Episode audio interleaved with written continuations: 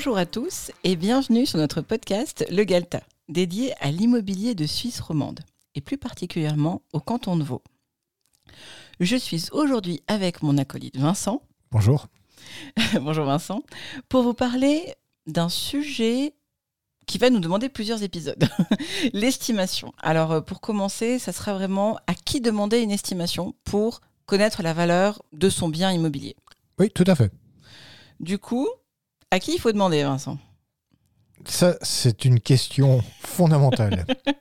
Alors, je pense que la plupart des gens diraient à mon banquier. C'est une source d'information.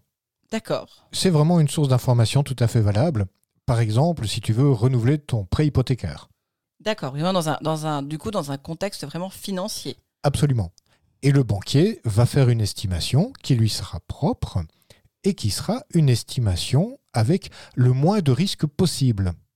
D'accord. Le moins de risques possible. Oui, je vois. Mais Vraiment, mais toujours, toujours d'un point de vue financier, alors. uniquement d'un- d'un d'un- d'un point de vue financier avec le point de vue de la banque, qui est si ce monsieur ne paye pas ses intérêts et que je dois faire une vente forcée de sa maison, est-ce que je suis sûr et certain de récupérer l'argent que je lui ai prêté sans prendre le moindre risque possible? Oui, un raisonnement de banquier, quoi. Totalement et uniquement un raisonnement de banquier. Il faut, hein, je, je critique pas les banquiers, c'est juste, c'est c'est un point de vue, voilà, très propre à leur métier, quoi, basiquement. Oui, absolument. Et leur estimation ne sera pas du tout une estimation de la valeur de marché. D'ailleurs, statistiquement parlant, de ce que je peux voir, généralement, les estimations des banquiers sont 20% plus basses que l'estimation que moi je peux faire en tant que courtier en immobilier. D'accord. Du coup, je pense que l'autre réponse que l'on pourrait avoir euh, si on posait la question à des propriétaires, ça serait à un notaire, vu que il est à la chaîne, à la fin de la chaîne d'une d'une vente. Oui, le raisonnement se tient. Maintenant, personnellement, oui, les notaires sont vraiment à la fin de la, de la chaîne et connaissent le vrai prix de vente de l'objet immobilier. Maintenant, admettons qu'on veuille faire un contrat de mariage entre nous. Est-ce que tu irais demander à un courtier en immobilier de te faire un contrat de mariage? Non, ça, c'est pas logique. ben voilà. Donc pourquoi demander à un notaire de faire une estimation immobilière? Ce que je veux dire par là, c'est que fondamentalement, chacun son métier, et autant le notaire connaît le prix de vente final de l'objet, autant il n'a aucune connaissance et aucune compétence pour pouvoir estimer la valeur d'un objet qui n'est pas encore vendu. Oui, c'est pas sa formation en fait, basiquement. Euh, Pas du tout. D'accord. Après, euh, bah, une des grandes euh, tendances ou modes, si je puis dire, depuis quelques années maintenant, c'est, et on voit pas mal de publicités à ce propos sur Internet, c'est justement les estimations en ligne. Alors les estimations en ligne ont leur valeur pour avoir un ordre d'idée général. Donc, par exemple, si on veut euh, euh, pas forcément vendre là dans les euh, mois qui viennent, mais plutôt pour avoir un- une idée de la valeur, euh, une fourchette. C'est ça, une fourchette. Malheureusement, très souvent, la fourchette devient très large et pourrait servir de râteau. Il f-. Et oui, les estimations en ligne ne peuvent prendre en considération qu'un nombre très limité de facteurs. Or, pour faire une estimation vraiment professionnelle, vraiment de qualité, pour permettre à un propriétaire de réaliser la meilleure vente possible, il faut prendre en considération au moins une cinquantaine de facteurs, alors qu'une estimation en ligne en prend en considération 4, 5 au grand maximum. C'est-à-dire 10 fois trop peu que ce qui est nécessaire pour avoir un tant soit peu de précision. Donc même une, estimation en ligne qui, mettons, prendrait euh, 10 ou 12 facteurs en compte, parce que certaines estimations en ligne sont un peu plus complètes, on va dire, en termes de demande d'information, au final, euh, c'est de toute façon trop peu. Ah, de toute façon, je veux dire, euh, mon métier de courtier en immobilier et d'estimateur n'est pas prêt de disparaître et on ne sera jamais remplacé par des machines parce qu'il faut avoir justement cette finesse, cette euh, qualité d'observation, cette qualité de renseignement sur place et de vraiment prendre toutes les informations nécessaires pour faire une estimation précise.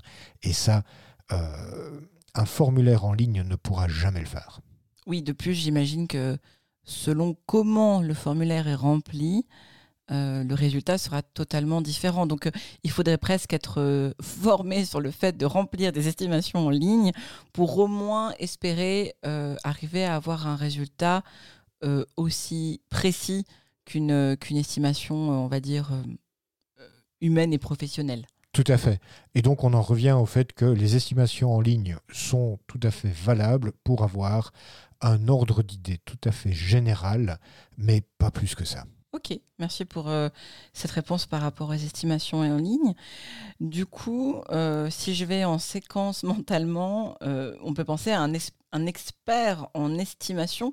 ça existe C'est un, un métier? Donc là, tu parles vraiment de quelqu'un qui a un brevet fédéral d'expert pour l'expertise immobilière. C'est ça, c'est ça, vraiment le métier, euh, la personne qui en gros fait ça euh, du, matin au soir. Oui, donc ça c'est le genre de personne à qui un juge va demander une expertise pour par exemple trancher en cas de divorce ou euh, en cas de succession qui n'a pas abouti par des moyens harmonieux, on va dire. D'accord.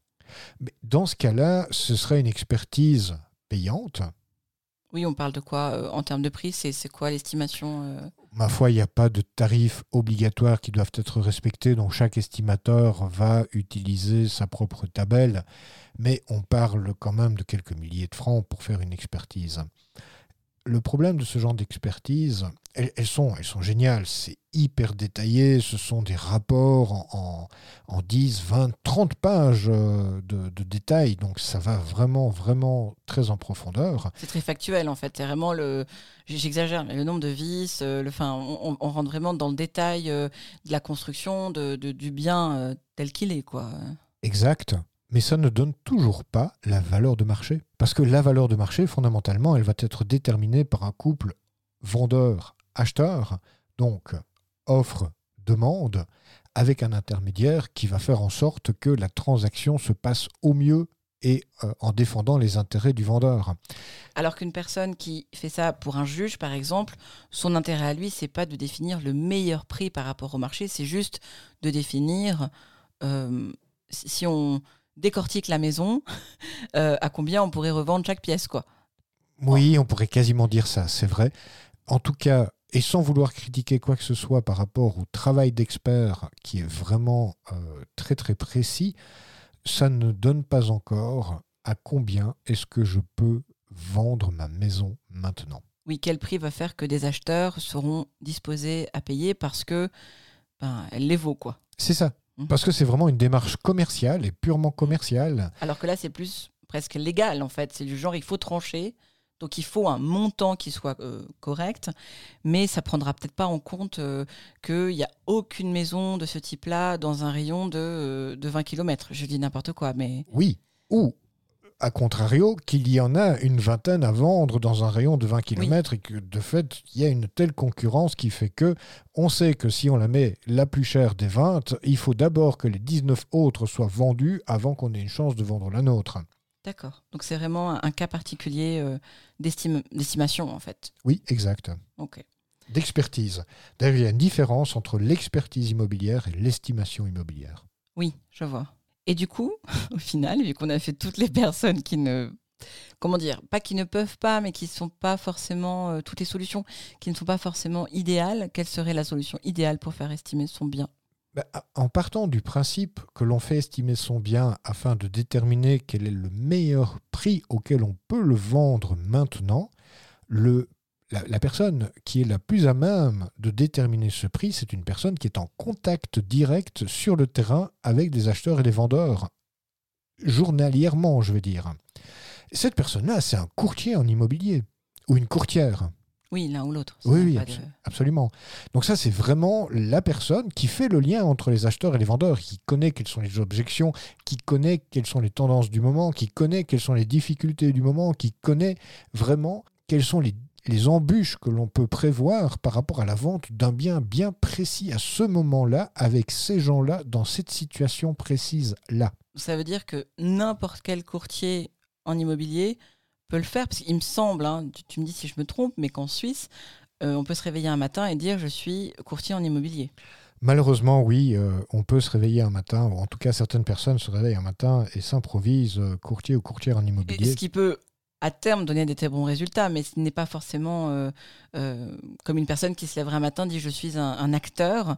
Euh, certains vont, se former et vont s'améliorer ou un, un, don peut-être, et puis d'autres ben, ne feront jamais de grands films. Tout à fait. C'est une grande difficulté de notre métier en Suisse, c'est que le métier n'est pas protégé. Et donc, non seulement n'importe qui peut s'autoproclamer être courtier ou courtière en immobilier, mais ça ne donne aucune garantie pour le propriétaire que le travail qui sera fait sera vraiment professionnel. Donc, non seulement il faut faire appel à un courtier ou une courtière en immobilier, mais il faut faire appel à un courtier ou une courtière formée, compétente, expérimentée, actif dans cette région à ce moment-là. D'accord, donc ça, ça serait vraiment les critères de base euh, pour euh, confier l'estimation de son bien à quelqu'un. Oui, ou en tout cas confier l'estimation valable. D'accord. Et du coup, quel est ton conseil? Est-ce que euh, tu conseillerais de faire faire plusieurs estimations? Ou c'est, quand même une pratique assez courante de demander. alors, je me dis, si on demande 10 estimations, ça va être un petit peu dur de faire le tri. Ou est-ce qu'au contraire, si vraiment on a confiance dans le courtier, enfin, c'est quoi le conseil par rapport à ça? Je pense qu'il vaut mieux dépenser son temps et son énergie à trouver le bon courtier avec qui on veut faire affaire, plutôt que d'essayer de demander 10 estimations et d'être encore plus embrouillé euh, au final. Oui. Oui. Euh, pour trouver un bon courtier, alors il existe des solutions, et ce sera l'objet d'émissions euh, futures, mais il y a toute une série de questions à se poser, et puis toute une série de questions à poser à la personne, et qui vont permettre de déterminer si oui ou non on a affaire à quelqu'un qui, euh, comment dire, a les compétences qu'il prétend avoir. Super, merci. Je t'en prie. Ça, ça clarifie en tout cas effectivement cette jungle, on pourrait dire, de, possibilités par rapport à l'estimation. Euh, je pense que c'est un sujet assez capital dans le fait qu'une vente se déroule bien. Ah oui, alors là, Autant le tout premier point de départ est la décision du propriétaire de vendre, autant le deuxième point le plus important dans la réussite ou l'échec d'une vente immobilière, c'est de partir sur de bonnes bases avec une bonne estimation. Super. Alors, à nouveau, merci. On se retrouve dans une semaine pour justement un nouvel épisode pour continuer à explorer le sujet de l'estimation, qui est un vaste sujet. Tout un programme. en attendant, comme d'habitude, vous pouvez sans autre aller visiter le site imo4g.ch pour en apprendre davantage au sujet de l'immobilier de Suisse romande et du canton de Vaud. Merci Anna. Merci à toi, à la semaine prochaine.